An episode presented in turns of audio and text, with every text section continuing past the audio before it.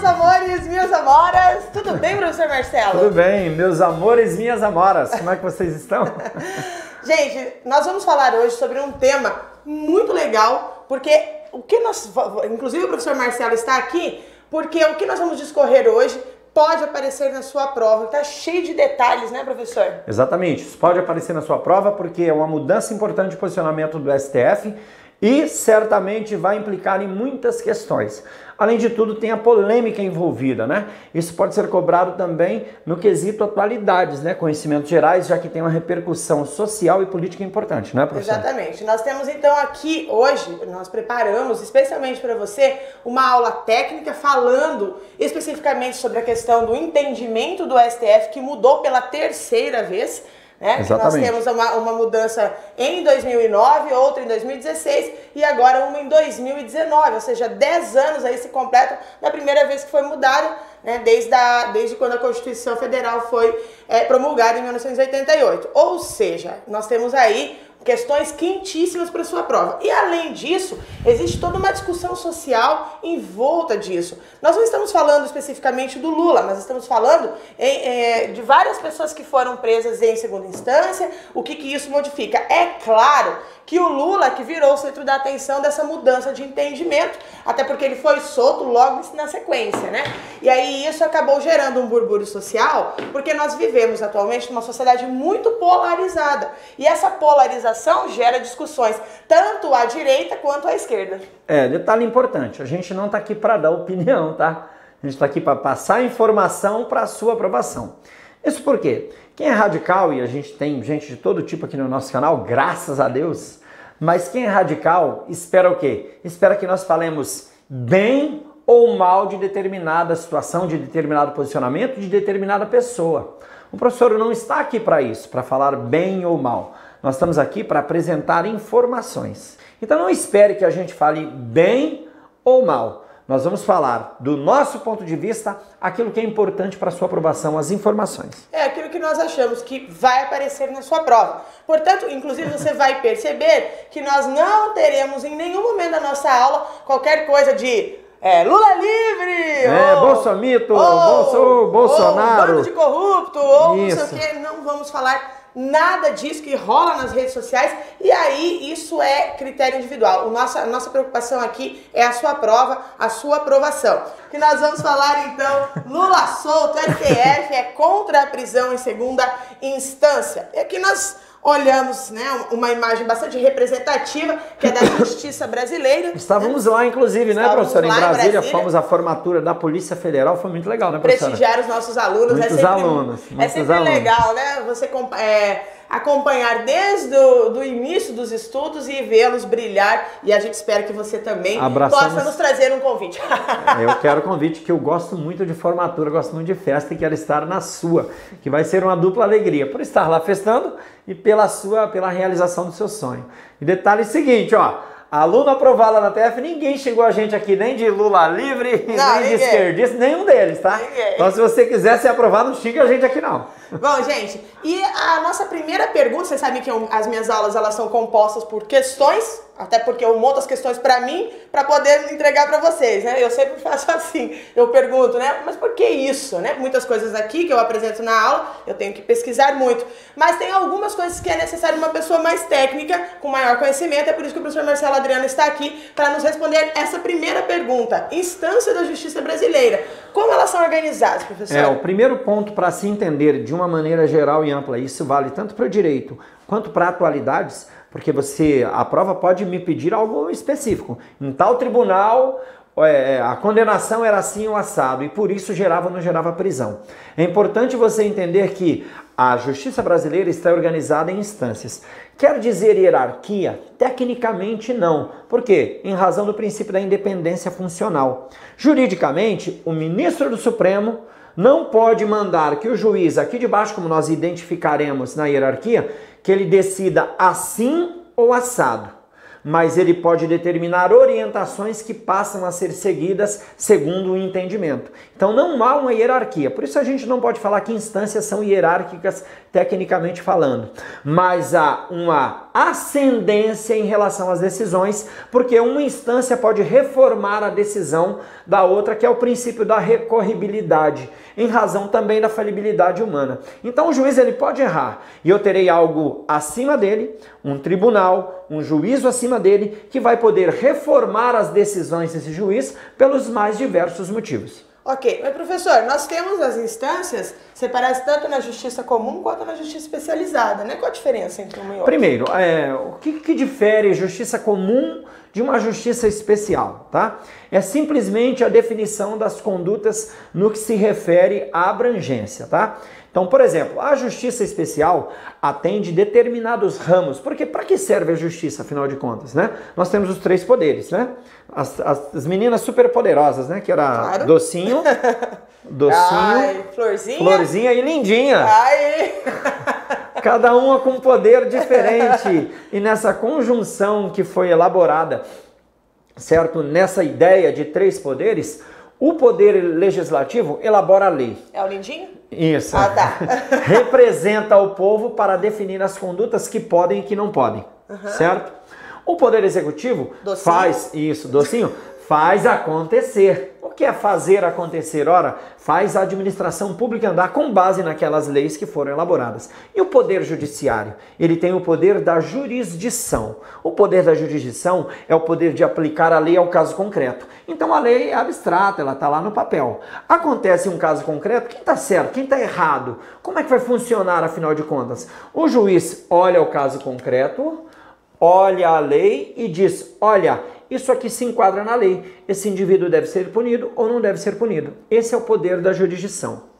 Para facilitar, já que a jurisdição é o poder de julgar e o juiz não pode julgar tudo, porque senão ele seria de certa forma ineficiente, nem todas as pessoas, senão haveria confusão, existe uma divisão, primeiramente, em temas, vamos assim dizer. Não vamos entrar no juridiquês, porque é aula de atualidades. Então, determinados temas determinados juízes têm que julgar.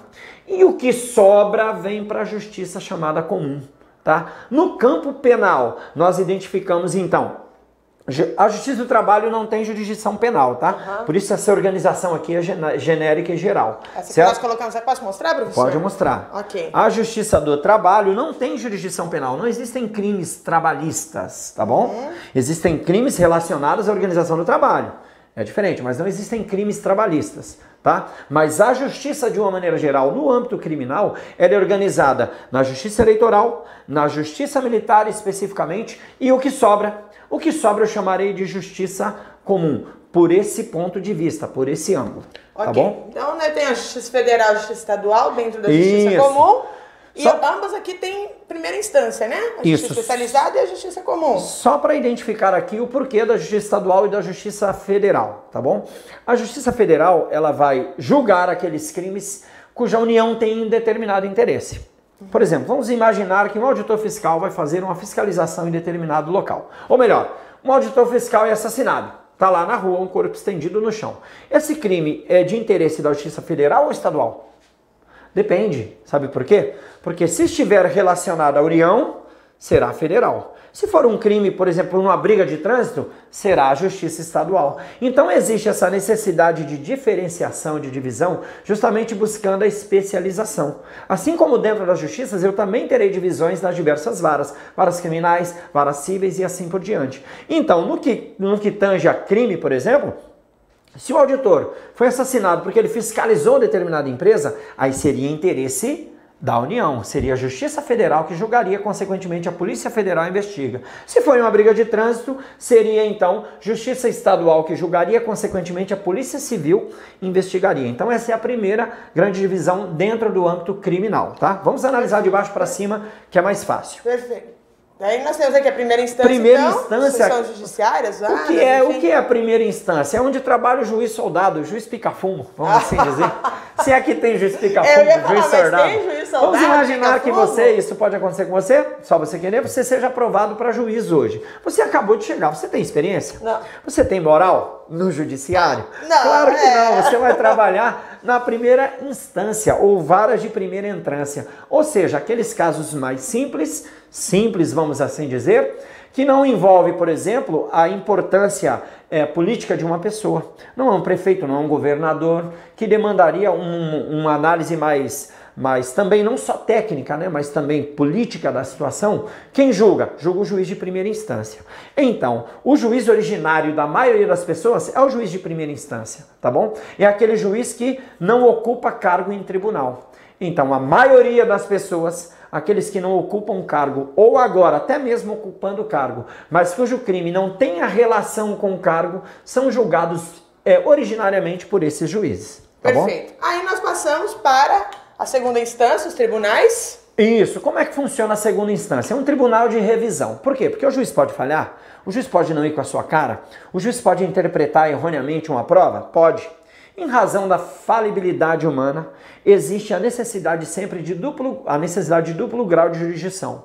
Que é o quê? Se o juiz falhar, eu tenho uma casa, vamos assim chamar, revisora. E essa casa é formada, é, é o tribunal, que na Justiça Estadual é o Tribunal de Justiça, na Justiça Federal é o Tribunal Regional Federal tá bom? Esse tribunal ele é composto por juízes também, só que por estarem em tribunais, eles são denominados de desembargadores são os juízes da segunda instância. E esses desembargadores têm a missão de revisar o que foi decidido pelo juiz. Tá bom? Certo. Então, isso é a segunda instância. Um tribunal, um órgão colegiado, a despeito de poder haver decisões. É, é, de uma só pessoa, certo? Mas em regra são decisões colegiadas. E aí, monocráticas, né? Me fugiu. Eu ia falar monocromática. Não. Eu falei mono... não, monocráticas. Decisões monocráticas tá bom? Um, uma pessoa pode decidir, em regra, são juízes colegiados. E aí entra a decisão de mais de uma pessoa, uhum. certo? Que formaria melhor aquela decisão. E segundo, uma experiência maior. São juízes com mais tempo de serviço, com mais experiência e que também foram politicamente indicados, tá? Tem muito juiz bom aqui, antigão, que está na primeira instância e que não vai ser desembargador porque não é automático, tem que ser indicado. E após isso, então, nós temos os tribunais superiores. Isso. Caso, né? Os... Ah, só uma observação importante. Os tribunais de segunda instância, isso é muito importante, e o motivo pelo qual um dos fundamentos era a, a, prisão a partir da segunda instância é que a partir da segunda instância não há mais análise de fato, só análise de direito. Tá? Isso é muito interessante. Isso é muito importante. Por quê? Porque o tribunal de segunda instância ele vai analisar ali o fato. Ele vai verificar a formação da prova. Peraí, será que houve a formação da prova corretamente? Ele pode poder revisa, pedir revisão de determinadas situações para a partir de então decidir. Nos tribunais superiores, que seria a terceira instância, não há mais isso, é só questão de direito. Você não alega mais prova. Você alega infração à lei federal, por exemplo, infração à lei à Constituição, se for o STF. Então essa é a diferenciação. É por isso que eles ficaram analisando se era constitucional, se não era constitucional, Exatamente se é causa isso. pedra, se não é. Né? Isso, Foi, era isso que eles estavam questionando. A gente vai chegar e não lá. analisando um caso específico. Não analisa se o caso. A lei. Isso. Analisa se é infração Aprende. à Constituição. Perfeito, então. E aí nós chegamos. Nossa... só, um, só um detalhe importante, desculpa que eu esqueci de falar. Nos tribunais superiores, como é que eu chamo o juiz de um tribunal superior? Não é desembargador, ele é um ministro tá bom? E aí eu terei tribunais superiores nas mais diversas instâncias. Como a gente está falando de criminal, o tribunal superior, tá? Seria o, o, o Superior Tribunal Militar, certo? Para os crimes militares, o Superior Tribunal Eleitoral para os, para os crimes eleitorais e o STJ, que seria que abrangeria o crime comum, vamos assim dizer. Sim. Né? E detalhe, hein? A Justiça Federal e a Justiça Estadual, nesse caso, convergem para o STJ tá bom? Que é o Tribunal Superior antes da última instância. Bom, isso aqui, essa introdução que o professor Marcelo Adriano fez, é só para você compreender a questão das instâncias, para que não fique solta a discussão efetiva que é a nossa aula de hoje, que Exatamente. é sobre a segunda instância em si. Né? Você com certeza ouviu falar nessas, nesses últimos dias, principalmente, a questão da prisão em segunda instância, e ela entrou em debate desde o mês de outubro mais, mais fortemente ali no, né, ali no STF, para fazer uma análise da, pró da própria Constituição, né? Por quê? Porque esse dispositivo constitucional que versa sobre qual seria o momento da privação da liberdade de alguém, né, que está em julgamento no judiciário. Então, agora, o que, por que, que a gente debate isso aqui? Porque o STF teve entendimentos diferentes. Então eles tiveram que parar e, e falar, peraí, Então vamos analisar esse caso da segunda instância, né? E essa decisão, então muitas coisas foram discutidas. Se ela viola ou não viola os direitos humanos, por exemplo, que é algo recorrente em provas, assim, os direitos humanos aparecem aos montes. Então, é, essa é uma discussão que pode ser, inclusive, uma questão vinculada da, da própria lei com os direitos humanos, né? E nós temos aqui agora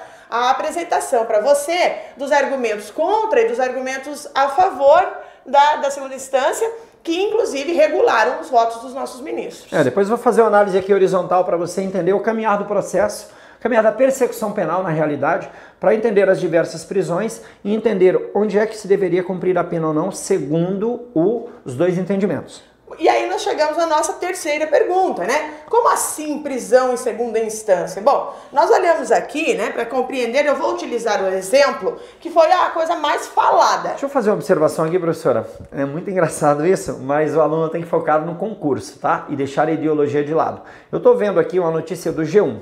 E ai, Globo isso, G1 aquilo. Olha as provas e veja quais são as referências, tá? Eu praticamente não, não leio G1 também.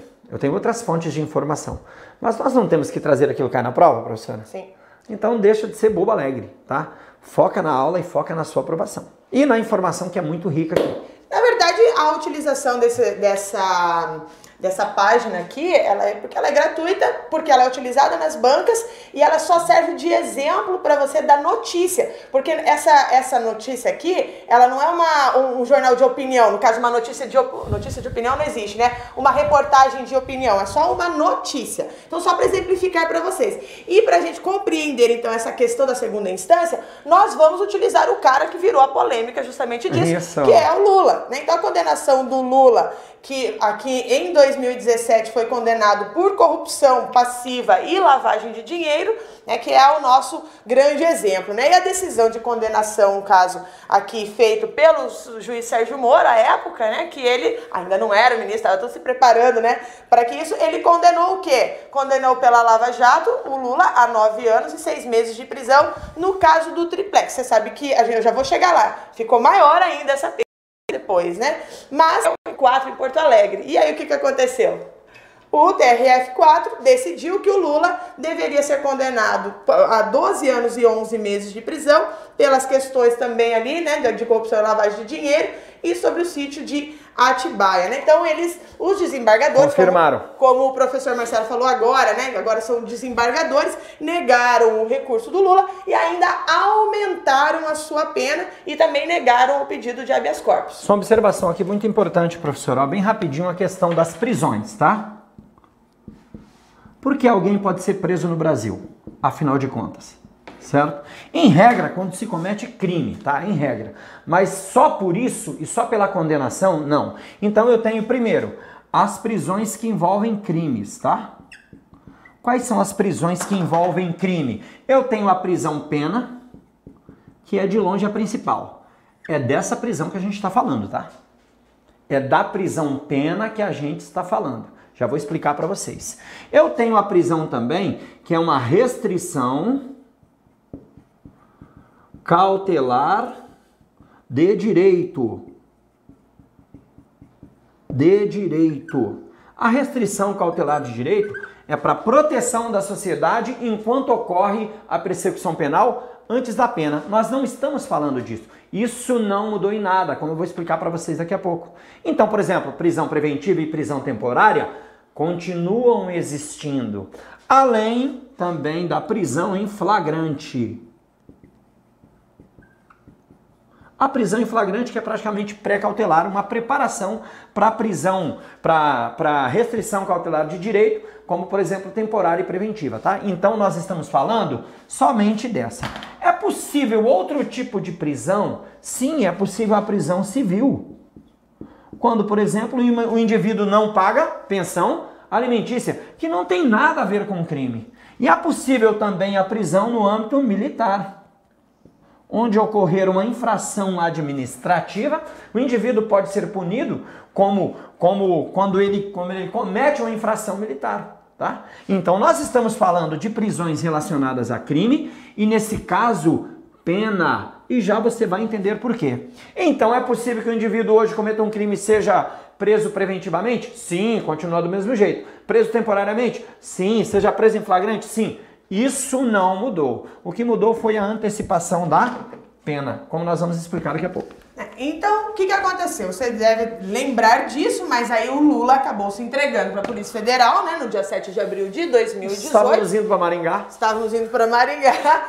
Só que, apesar, é, apesar de, né, isso chamou a atenção do Brasil inteiro, tanto à Comoção. direita quanto à esquerda, enfim, gerou tudo isso aí. Só que não ficou, né, claro, não é que não ficou claro. Isso acabou colocando discussões em xeque, né? Por exemplo, ah, isso é inconstitucional, ou seja, uh, ser preso na segunda instância ou seja, até não acabar com todos os recursos, né, professora, né, até isso seria inconstitucional. E isso acabou gerando o quê? Uma confusão. Então, mas por que tal confusão? Que é a nossa, a nossa outra pergunta. Bom, lá no começo da aula, eu expliquei para você que desde a Constituição de 1988, esse entendimento já mudou três vezes, né? Essa de 2019 é a terceira.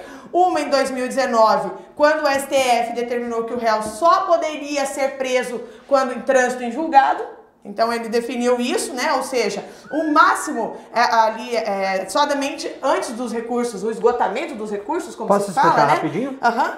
Então vamos lá, ocorrendo um fato definido como infração penal, não importa se foi o Lula, tá? Houve o quê? Houve a notícia crimes. A autoridade policial, a autoridade judiciária o Ministério Público soube da ocorrência desse fato. O Estado não tem garantia a paz social? Claro. Uma das formas Nossa. que ele faz é, é exercendo o chamado ius puniendi, poder, dever de punir. Então ele tem que punir o indivíduo também como exemplo à sociedade. Só que ele não consegue punir de qualquer jeito. Ele tem garantia, por exemplo, contraditória e ampla defesa. Só que antes disso de abrir o processo, ele precisa de informações.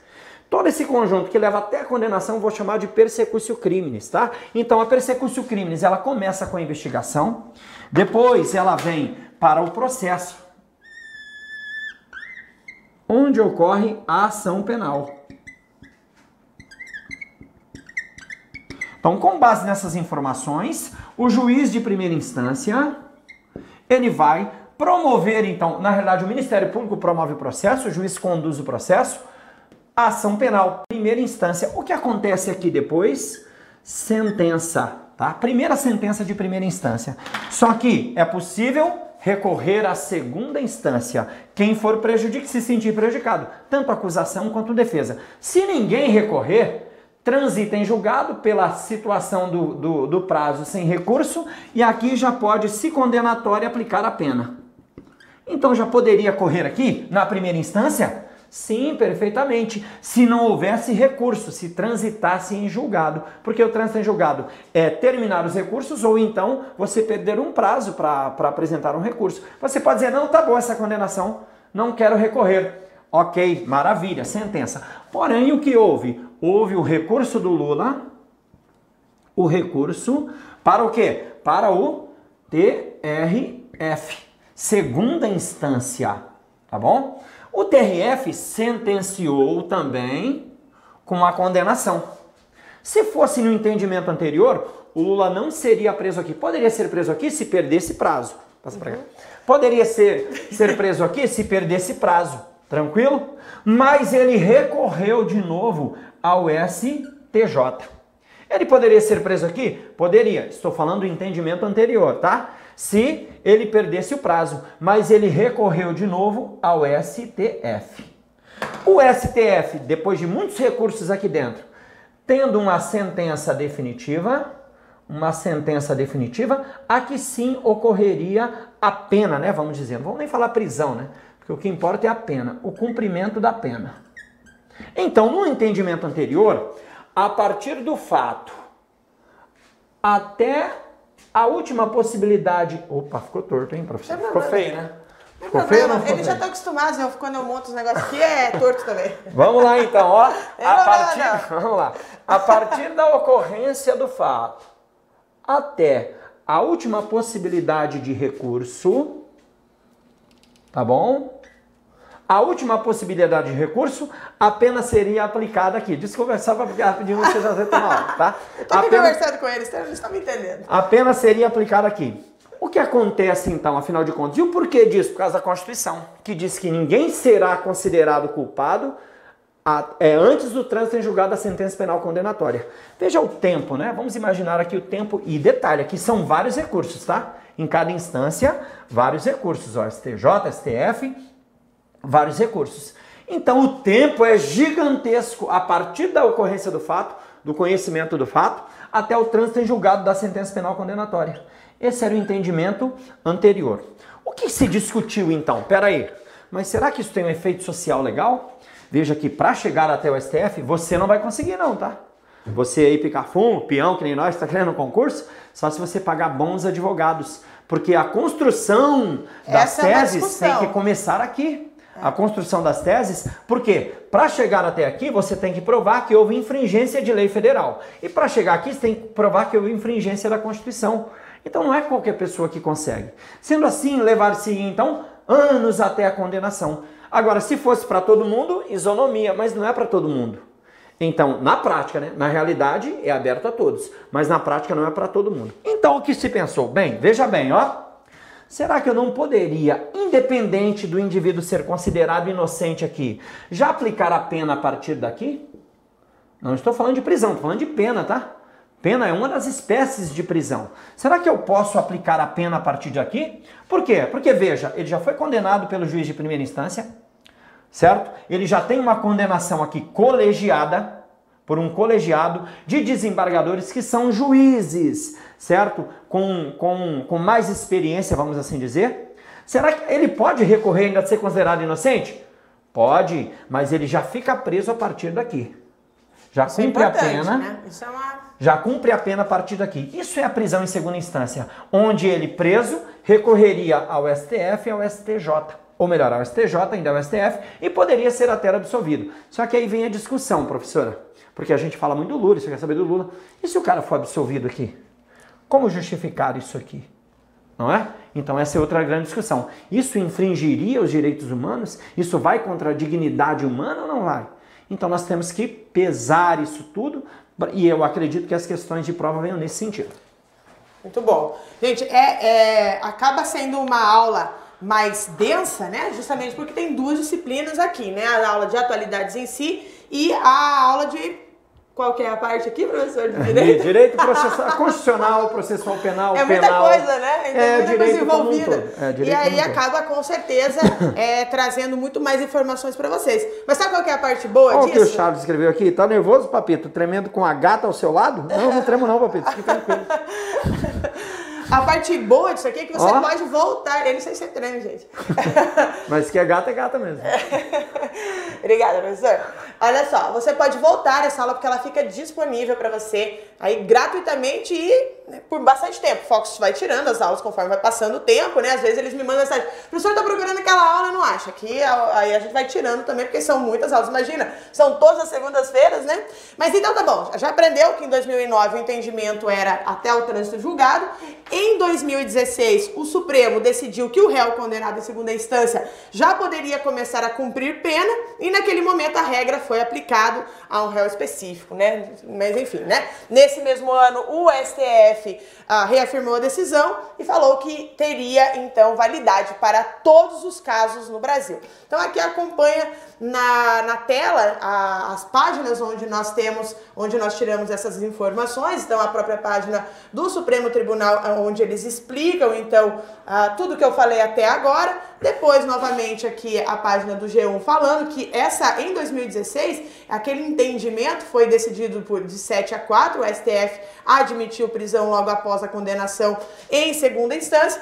E aí depois, hoje nós observamos que existe uma discussão é, mais essa nova, essa, essa, essa mudança de entendimento que pode então prejudicar, no caso, a Lava Jato, porque a Lava Jato acabou sendo, não sei se a palavra certa seria isso, mas beneficiada por conta desse entendimento, né? é. né? Foi, ficou, agilizou o processo da Lava Jato. Né? Vou dizer para você um duas pilares. palavras aqui, não me xingue porque é técnico, tá? Técnico não, mas é uma forma de te explicar.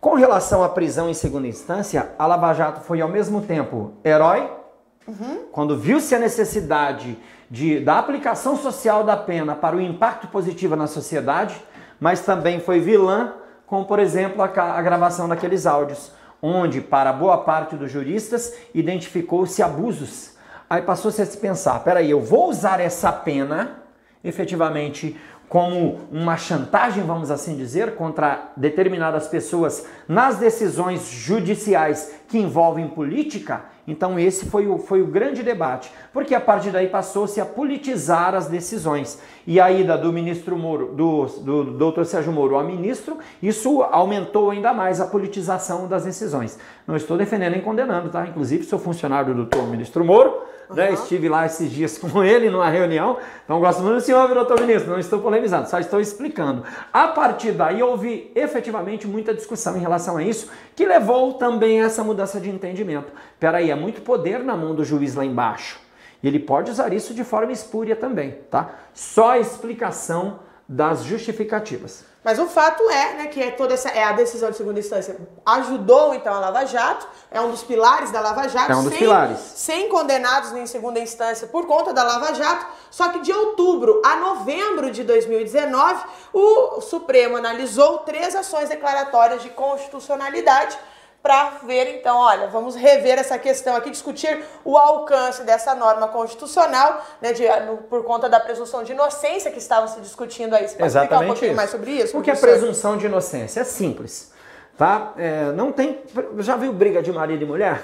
Se você perguntar para a mulher, a mulher te conta uma história, você ah, tem razão. Se perguntar para o marido, isso é uma briga normal, tá? Lógico. É, perguntar Marina também tem razão. Então é muito você difícil. Você deixou a toalha em cima da, é, da cama. Aí no bar vai dizer pro colega, pô, obrigado por causa de uma toalha. Tá? Então, Pô, mas eu tava, acabei de trocar o que, que eu quero dizer com isso? A ideia da verdade. O que o Poder Judiciário busca na persecução penal até o trânsito em julgado da sentença penal condenatória? A chamada verdade real. Só que essa verdade real ela pode ser relativa, tá bom?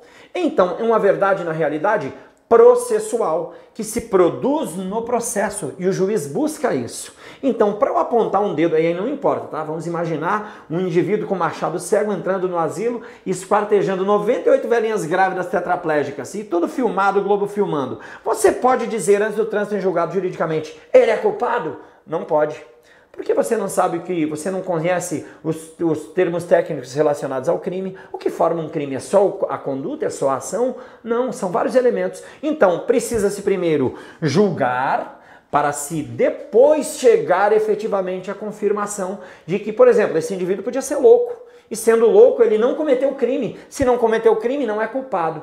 É por isso que só após o trânsito em julgado é que alguém pode apontar para outra pessoa, né? É, hipoteticamente falando, né, e dizer esse é culpado pelo crime. Até que isso aconteça, a pessoa goza de presunção de inocência. Ele é efetivamente inocente porque essa culpa buscada no processo penal, ela é com base nos elementos técnicos jurídicos e não só no fato em si. Como, por exemplo, alguém matar o outro em legítima defesa. Para o irmão de quem morreu, foda-se a legítima defesa. Para o irmão de quem matou, foi em legítima defesa. Quem vai definir isso tecnicamente? O juiz. Por isso, presunção de inocência. Para que eu não sofra os efeitos da condenação antes de ser efetivamente condenado e não haver mais possibilidade de recursos, a pena só deveria ser aplicada após o trânsito em julgado a sentença penal condenatória. Concordo. Só que no Brasil isso praticamente é impunidade. Aí que está o problema, o anacronismo da nossa justiça. É, a questão é que essa presunção de inocência foi um dos principais argumentos de quem era contra a, é a segunda instância, porque segundo né, esse entendimento, isso fere uma cláusula pétrea. Né? E a cláusula pétrea não poderia, então, ser modificada. Isso, é, o, o que é cláusula pétrea, afinal de contas? Aquilo que não pode ser modificado na Constituição. Tá? Existem elementos que podem ser modificados, elementos que não podem ser modificados. Não existe um rol escrito. Isso é cláusula pétrea, isso não é. Isso varia com o entendimento e a evolução do entendimento do direito tá? Mas para boa parte da doutrina, a presunção de inocência, numa ideia de evolucionismo do direito constitucional, é considerada uma cláusula pétrea. E aí a gente vai entrar daqui a pouco, né, nesse tópico, nem mesmo uma proposta de emenda constitucional seria, nem mesmo como uma proposta de emenda constitucional seria possível. Mas vamos ver como os organismos se manifestaram nas isso, suas é páginas é de internet então, aqui o plenário, né? Aqui o, o, Supremo Tribunal Federal colocou, né? O plenário retoma nessa quinta-feira o julgamento das ações sobre prisão em segunda instância. E ali, ó, para você uma informação, as ações declaratórias de constitucionalidade foi 43, 44 e 54, nas quais se discute a possibilidade de início de cumprimento de pena antes de serem esgotadas todas as possibilidades de recurso trânsito julgado que o professor Marcelo Adriano explicou. Também a revista Exame aqui publicou no dia 8 de novembro que o presidente da OAB também apoia o STF e diz que a presunção de inocência é fortalecida no caso da decisão que foi tomada. Né? E nós também temos a Gazeta do Povo aqui no dia 4 do 11, falando que o Congresso discute prisão em segunda instância, mas mudança pode esbarrar em cláusula pétrea. Ou seja, só para confirmar aqui todas as informações que nós passamos até esse momento. Se você quiser aí conferir as informações, o que é muito bom em tempos de fake news, tá aí todas as nossas fontes. Então vamos ver agora, esse é um momento importante também para você, porque é quando nós fazemos, quando a gente faz aqui, né, os argumentos que podem ter guiados, então, os, os votos dos ministros do STF. Então, presta muita atenção aqui, tá? Que isso aqui pode ser também sua questão de prova. Então, ó, para quem é contra a prisão em segunda instância, aqui nós temos alguns argumentos. Então, se você é contra a prisão em segunda instância, quais são os argumentos mais comuns utilizados para a galera que defende essa, essa teoria, né? Então, fere o princípio de presunção de inocência que o professor Marcelo já explicou, tem a relativização dos direitos fundamentais, que nós já falamos da cláusula pétrea, Isso. e a culpabilidade do acusado não fica comprovada após o julgamento em segunda instância. Isso por quê? Porque ele pode ser inocentado lá na frente. E aí, como fazer com esse cara que ficou preso e foi inocentado lá na frente? Isso é muito complicado, tá? Agora, para quem é a favor da prisão em segunda instância, alguns argumentos são: os réus protelam a condenação com recursos, existem os casos de impunidade, e eu acho que isso aqui é o que mais machuca o brasileiro, essa sensação de impunidade né, que faz com que muitos falam, não, tem que ser preso, né? Porque eu acho que é um problema real que o professor também já falou aqui e que é um modelo adotado em Isso outros países. é muito importante. É um modelo adotado em outros países. Alemanha, sim. Inglaterra, Estados, Estados Unidos, Unidos. Tá bom? É muito importante. Só que aí tem um detalhe Argentina. também, né? Cada país uma realidade. Infelizmente, nós vemos também uma realidade muito diferente desses países. Tá? E aqui, utilizar-se, por exemplo, das decisões judiciais de forma política, da, da, porque eu também sou contra o julgamento político, eu também sou contra. Eu sou, eu sou, a favor da prisão em segunda instância, em razão do anacronismo da justiça. Né? Se eu tivesse uma justiça eficiente, não, não teria problema. Aí eu certamente seria contra. Se num curto espaço de tempo o indivíduo chegasse à última instância e todos tivessem essa oportunidade, eu seria a favor somente da prisão transitada em julgado. Porém, isso não acontece no Brasil. Só que o julgamento político também é ruim. É muito ruim quando o juiz utiliza do seu poder de jurisdição, que é dado pela Constituição, conferido pelo povo, para satisfazer os seus interesses pessoais e políticos. Aí também está errado. Bom, agora, talvez você esteja fazendo uma pergunta que eu fiz, que é quais são os impactos dessa decisão. Então, o Supremo Tribunal Federal, durante a votação, possuía três opções de conduta. A primeira delas era manter a decisão de 2016 é, da prisão após condenação em segunda instância. Depois, poderia retornar ao entendimento de que a prisão só pode ocorrer após esgotados todos os recursos, ou seja, após o trânsito em julgado, ou então permitir que o réu utilize recursos até o Supremo Tribunal de Justiça e discutir se basta o primeiro julgamento do STF para o réu ser preso ou o trânsito julgado no STF. Como você sabe, foi então entendida aqui a nossa segunda opção. Bom, uma das questões que se falou aí, que virou também um bafafá na mídia, é sobre as pessoas que seriam soltas por conta disso. Olha só o que a Agência Brasil publicou no dia 16 do 10. Decisão do STF sobre segunda instância pode afetar 4,9 mil presos, segundo o Conselho Nacional de Justiça, né? E aí, então, tal decisão poderia afetar ou impactar os já condenados na Operação Lava Jato e os futuros, né, as futuras etapas aí desta operação. Mas aí nós chegamos a um outro ponto, que é qual o resultado da votação. Então aqui nós temos a lista de quem votou contra a prisão e quem votou a favor da prisão em segunda instância, né? Agora uma questão importante disso aqui, daqui a pouco eu vou mostrar, eu vou falar algumas frases dos principais, não de todos, não dá para falar a fala é, dos 12 são ministros. votos gigantescos, É, né? mas eu vou falar algumas, alguns posicionamentos para que você tenha um entendimento do geral, tá? Agora, fala, professor. Pode falar, pode falar, pode perguntar. Uma pergunta também importante, muito relevante é, professora, todos os presos serão soltos, né? Por exemplo, o caso aqui, né, de Cunha, do Cunha, né, e do Cabral. Então, não, não são todos os presos que estarão, serão soltos. Lembra que eu falei da prisão restrição cautelar de direito, professora? Sim. Então existe um tipo de prisão que não é pena. Mas, professora, como é que eu vou prender alguém se, vamos esquecer a prisão em segunda instância, se eu só posso dizer que ele é culpado após o trânsito em julgado da sentença penal condenatória, quando ele gerar risco para a sociedade de alguma forma. Tá bom? Então, ocorreu o fato, tem prova do crime de suficiente autoria e começa a passar o tempo, não começa, professora? Sim. Investigação, julgamento. Em determinado momento aqui, ó, ele gera risco para a sociedade. Que tipo de risco? Ele continua cometendo crimes.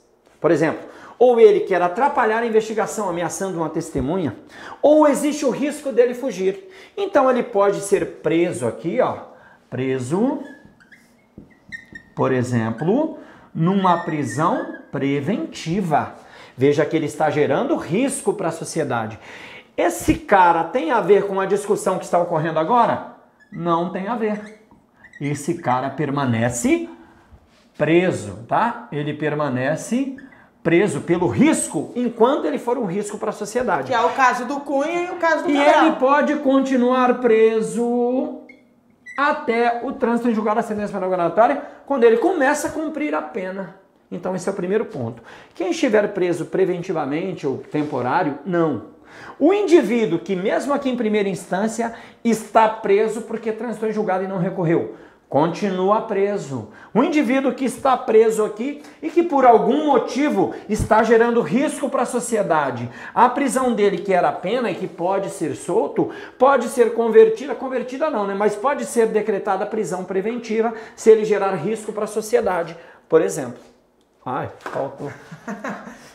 então, no caso, Eduardo Cunha e o, o Sérgio Cabral permanecerão presos mesmo com essa mudança de entendimento por conta disso. Por conta de outros fundamentos. Explicou né? aqui. Outros né? fundamentos. Agora, o Lula solto após a mudança do STF, nós tivemos ações reativas no Congresso, né? Não foi assim, né? A galera também é, reagiu. Então, a decisão do Supremo que levou à soltura do Lula, senadores, deputados, né, se manifestaram, ali se movimentaram para aprovar projetos que trariam de levariam o Lula de volta à prisão. Aí, e nós tivemos então um grupo de senadores que entregou ah, uma carta assinada por 43 dos 81 parlamentares, aqui está 42, 42 ou 43 é, parlamentares, falando aí do apoio né, do, ah, às prisões em segunda instância. E olha o que, que o Dias Toffoli falou então por conta disso, né? Olha, o parlamento...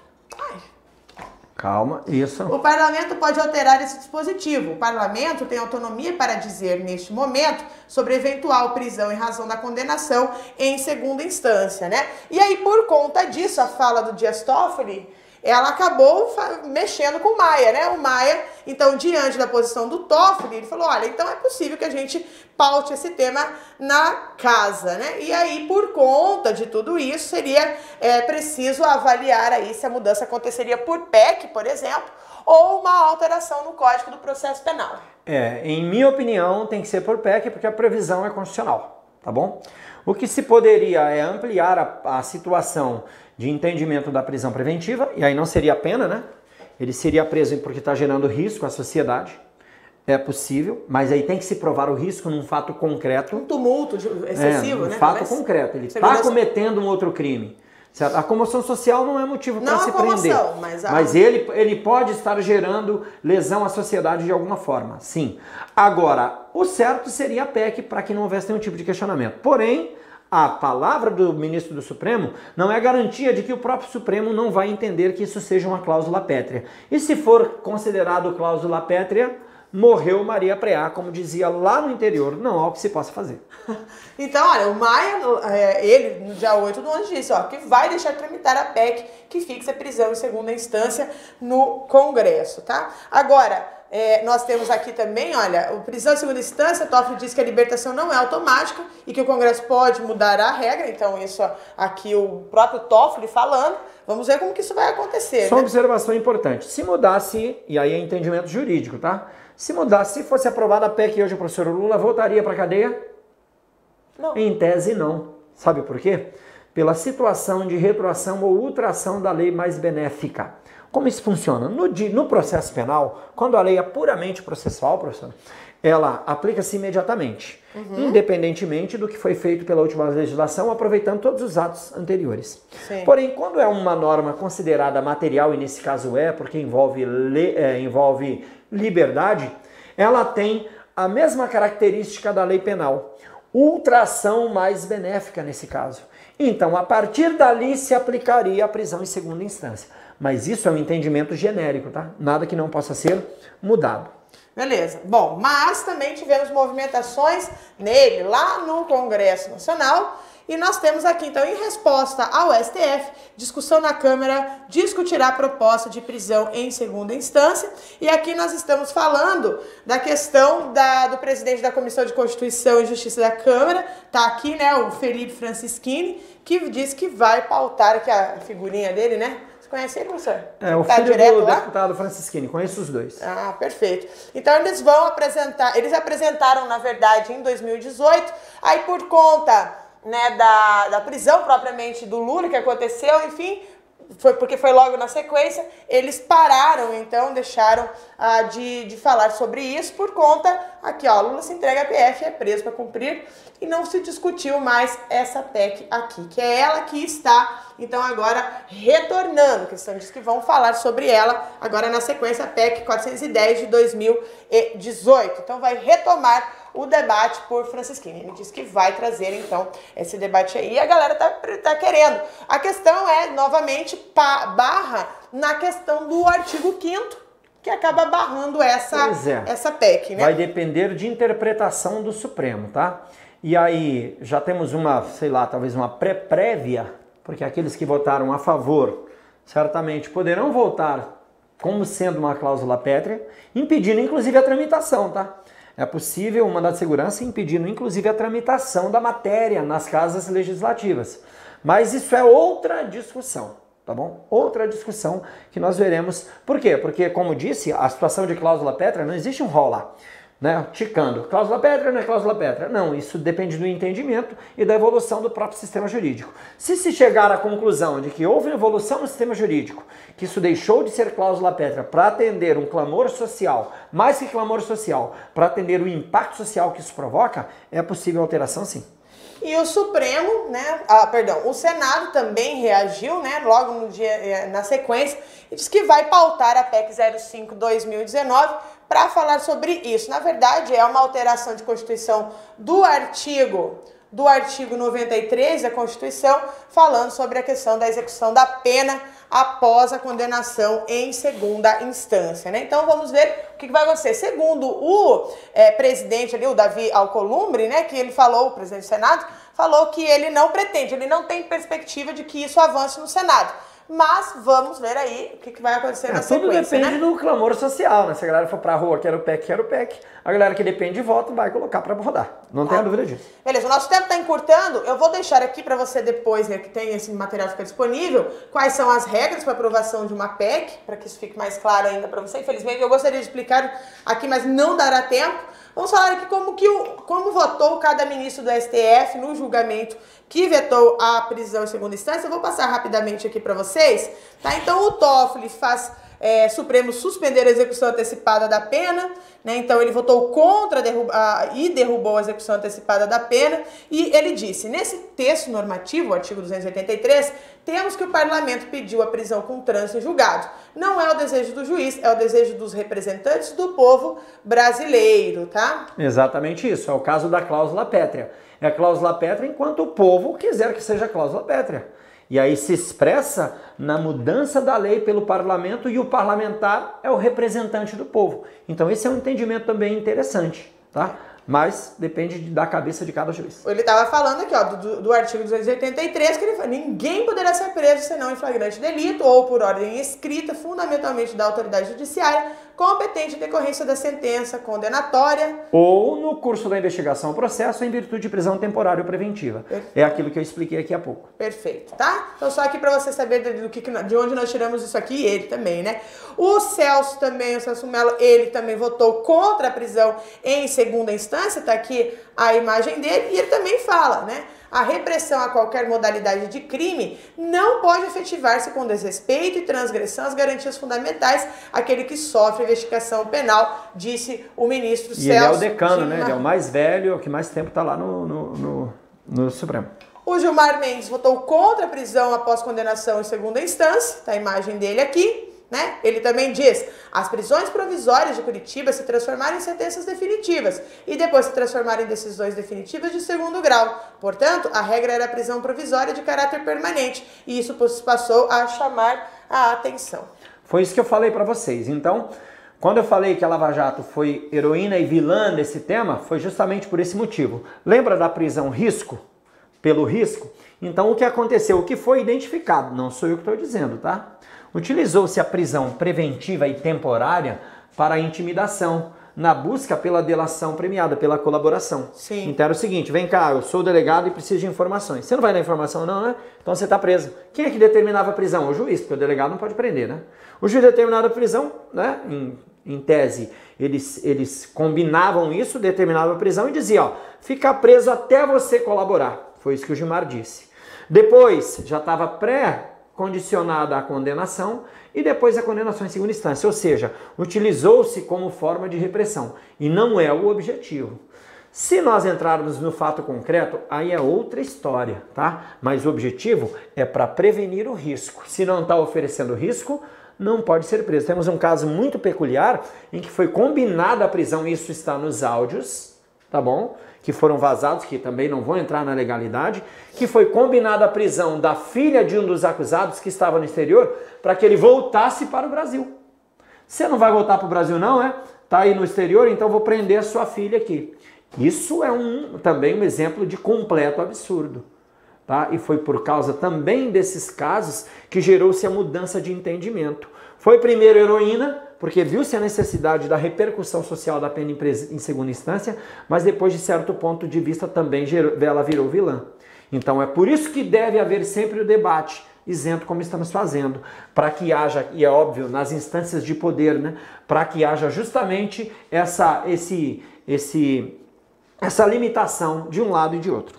Perfeito. Bom, temos aqui a Carmen Lúcia, Carminha, né, que votou a Carminha, favor, Carminha, a Carminha, minha amiga, a favor da prisão após condenação em segunda instância, tá ela aqui, né, e a sua frase. O que mais me contam com essa certeza da impunidade ou com essa crença não são os mais pobres, são aqueles que dispõem dos meios para usar ou até para abusar de todo um rebuscado e intricado sistema recursal, de todos os meios para não precisar de responder pelo Exatamente delito isso. e protra protrair, né, que seria prolongar, né, o processo no tempo, até se chegar à prescrição da pretensão punitiva e à frustração dos direitos daqueles que sofrem com consequência do delito. A galera fala difícil, mas o professor Marcelo já explicou isso aqui, né, ah, sobre essa questão isso. da impunidade, É, o né? tempo vai passando e o cara nunca é punido.